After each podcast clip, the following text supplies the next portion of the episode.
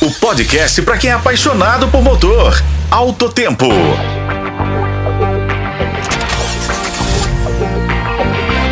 E aí, pessoal, preparados para mais um episódio do nosso Alto Tempo? Hoje vamos falar sobre uma proposta que pode mudar as regras do jogo no trânsito brasileiro. Bom, vocês sabem como funcionam, né? O Código de Trânsito Brasileiro, o famoso CTB, diz que a palavra da autoridade ou do agente de trânsito basta para comprovar uma infração. Mas agora tem um projeto de lei que quer trazer uma reviravolta.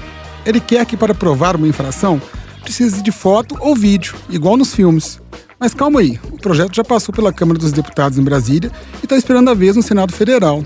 Está esperando na Comissão de Constituição e Justiça, desde o fim de 2022, esperando a nomeação de um relator. A autora do projeto, a ex-deputada federal Mariana Carvalho, lá de Rondônia, diz que apesar de acreditar nos agentes de trânsito, a gente merece o direito de contestar com provas concretas, tipo fotos e vídeos. E olha só, lá no Rio de Janeiro, estão pensando em fazer uma lei que exija prova visual para validar multas de guarda municipal e polícia militar. Mas tem mais.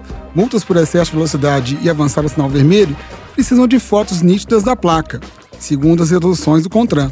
É para garantir que ninguém dê uma despertinho. Mas quando os agentes de trânsito entram em ação, a coisa muda um pouco.